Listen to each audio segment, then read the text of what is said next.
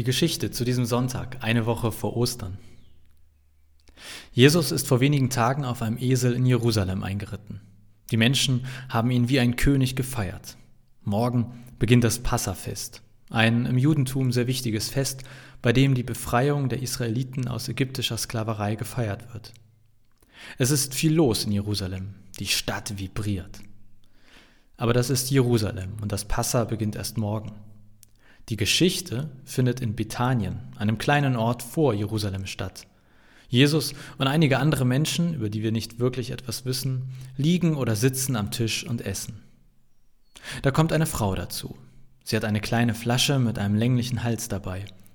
In dem Fläschchen ist Salböl. Sie öffnet das Fläschchen, indem sie den länglichen Hals abbricht und gießt das Öl vollständig über Jesus Kopf aus. Sie so nannte bzw. nennt man das, salbt ihn. Wahrscheinlich läuft das Öl über die Haare, das Gesicht hinunter bis auf das Gewand von Jesus. Der Duft breitet sich im ganzen Haus aus und spätestens jetzt wird den anderen am Tisch klar, Moment mal, das ist aber kein gut und günstig Öl gewesen.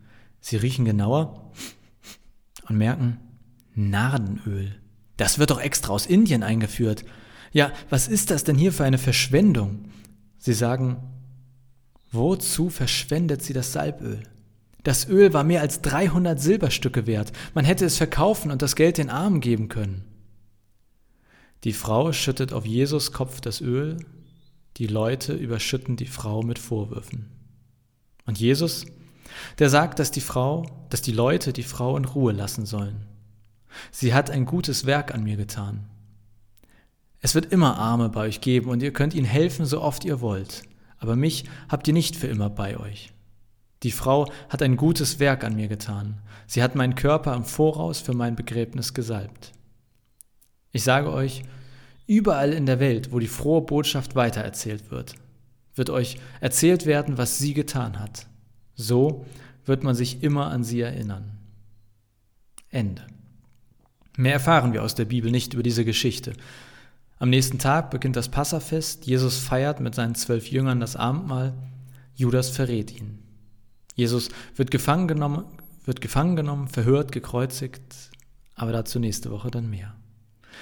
Für mich sind immer zwei Seiten an einem Bibeltext spannend. Erstens damals, was hat das, was wir da in der Bibel lesen, damals bedeutet? Ich möchte erstmal verstehen, was da eigentlich passiert ist. Und zweitens heute. Was hat das mit dir, mit mir, was hat das mit uns heute zu tun? Die erste Seite, damals. Was ist da jetzt eigentlich genau passiert mit Jesus und der Frau und dem Öl? Ich habe drei Fragen und drei Antworten für diese erste Seite des Bibeltextes. Meine erste Frage, warum macht die Frau das mit dem Öl? Wir wissen nicht, wer diese Frau ist. Wir erfahren nichts über sie, nur dass sie das teure Öl vollständig über Jesus ausschüttet. Es war in Israel damals durchaus üblich, dass man einem Gast vor einem Essen Öl zur Salbung gereicht hat. Manchmal haben auch Sklaven die Füße der Gäste gesalbt. Auch bei Hochzeiten von wichtigen Personen konnte es eine Salbung mit teurem Öl geben. Dass aber der Kopf eines Gastes während eines normalen Essens gesalbt wird und dann auch noch mit solch außerordentlich teurem Öl, das war alles andere als normal.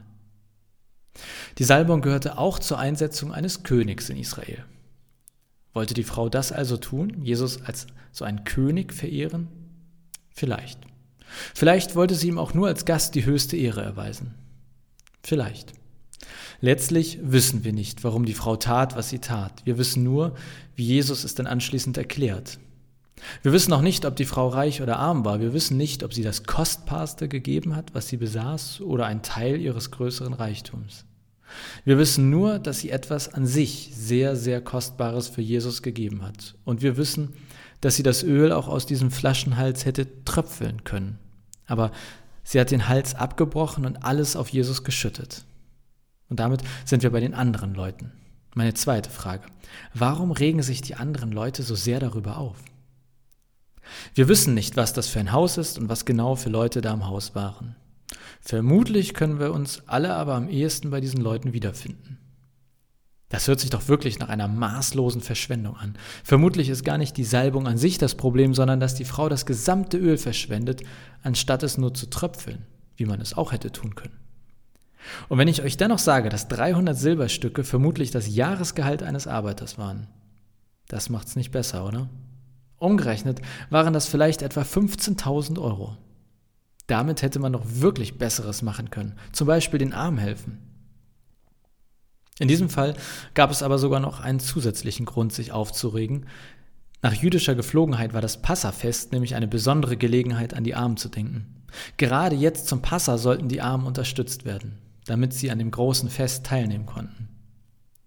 Und ausgerechnet da verschwendet die Frau so viel Geld, anstatt den Armen zu helfen, wie es an Passa ganz besonders gefordert war, wie Jesus es sonst doch immer getan hat. Meine dritte Frage.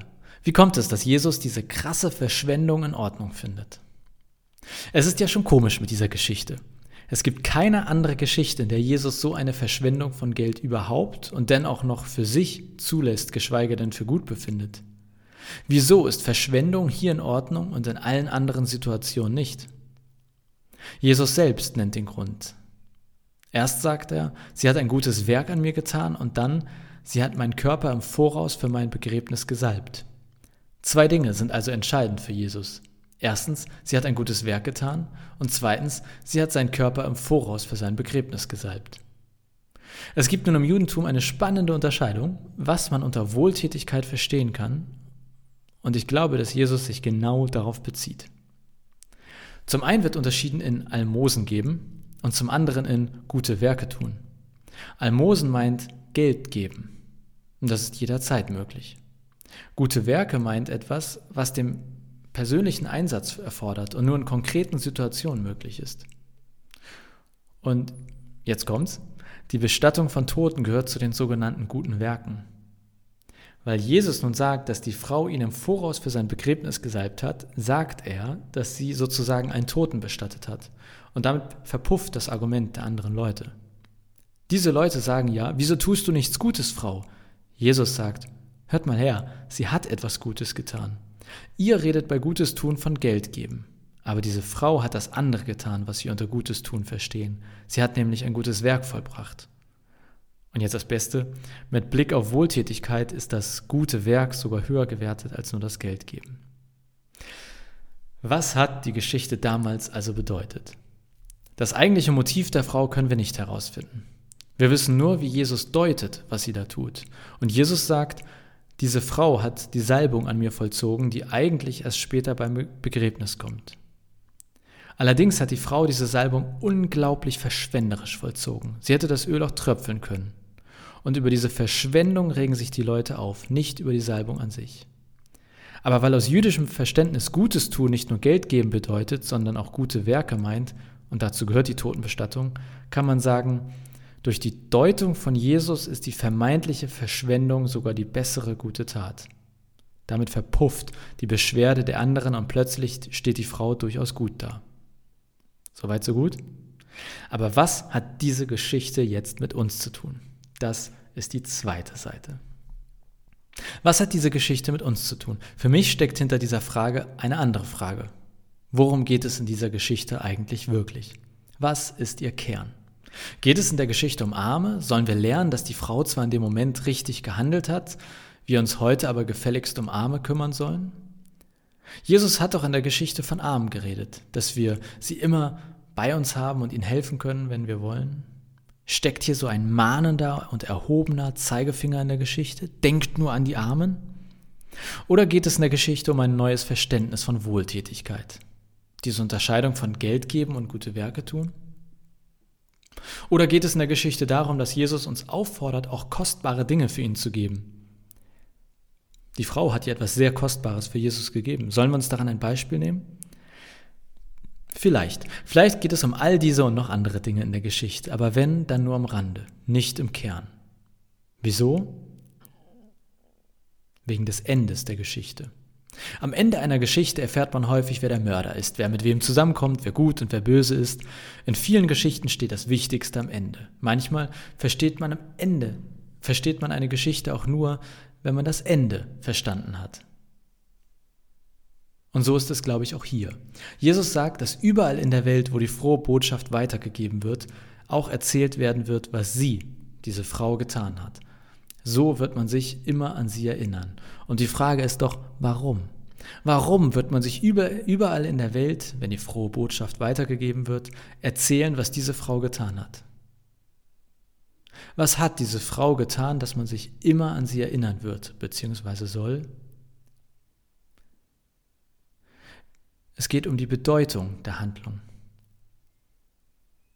Der Name der Frau ist nicht wichtig. Ihre Person ist nicht wichtig. Wir erfahren nichts über sie. Anscheinend geht es hier letztlich nicht um sie. Diese Frau könnte jeder sein. Und ich glaube auch nicht, dass es um ihre Handlung an sich geht. Denn diese Handlung ist historisch einmalig, nicht wiederholbar. Jesus kann man nur einmal zum Begräbnis salben.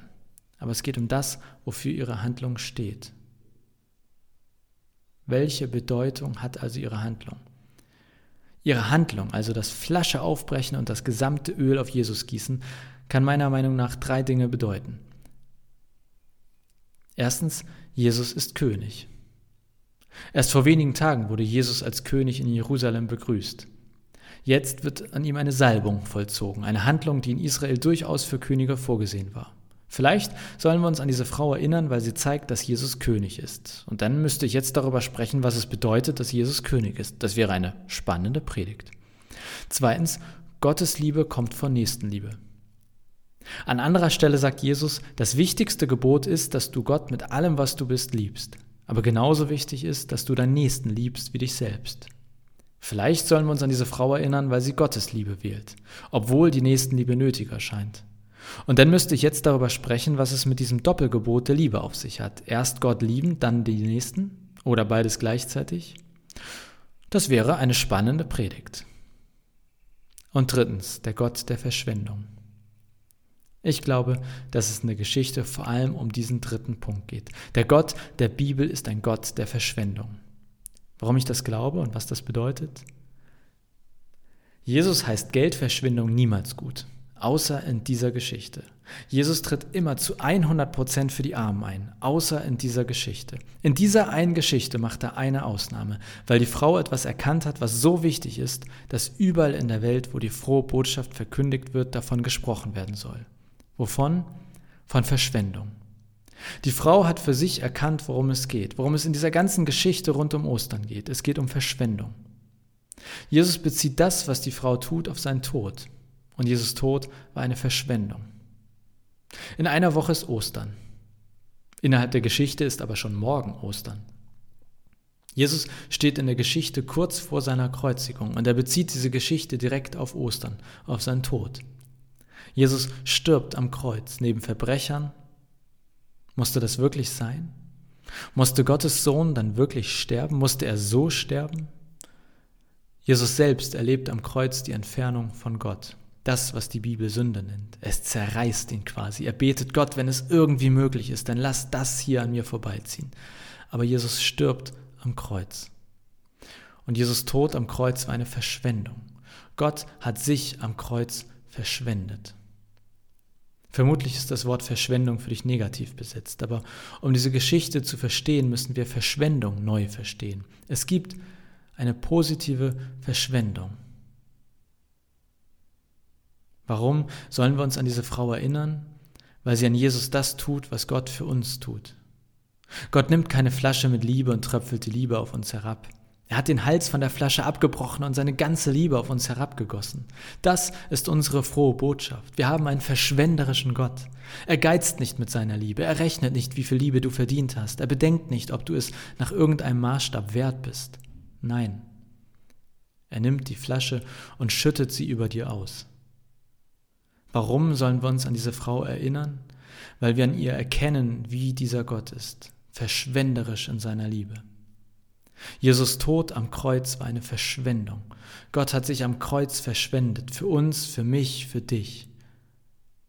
Und Verschwendung von Liebe, das heißt für mich ganz praktisch, Wert, Würde, Zuspruch. Wert, Würde und Zuspruch, unabhängig von dem, was du erreichst oder eben nicht erreicht hast. Wert, Würde und Zuspruch, unabhängig von dem, was andere über dich denken oder du über dich denkst. Wert, Würde und Zuspruch, unabhängig von allem, was du getan hast für das, für das du dich schämst, dich selber hasst oder schuldbeladen durch dein Leben läufst. Ich hoffe, dass du diese frohe Botschaft heute mitnehmen und annehmen kannst, diese befreiende frohe Botschaft von einem Gott, der den langen Hals der Flasche abbricht und dich überschüttet mit seiner Liebe, der sich an dir verschwendet, aus Liebe, mit Liebe. Und diese Liebe wirkt sich ganz praktisch in deinem Leben aus, als Wert, Würde und als Zuspruch als ein erhobenen Hauptes heute in der Wohnung herumgehen, Rücken gerade, Kopf hoch, ein Blitzen in den Augen, ein Lächeln um den Mund und die Gewissheit in deinem Kopf und deinem Herzen. Ich habe Würde, ich habe Wert, ich habe Zuspruch, weil der Gott der Bibel sich für mich verschwendet hat. Ostern ist die pure Verschwendung von Gottes Liebe für dich. Und deshalb, deshalb wird überall in der Welt, wo die frohe Botschaft des verschwenderischen Gottes weitergegeben wird, auch erzählt werden, was diese Frau getan hat. Amen.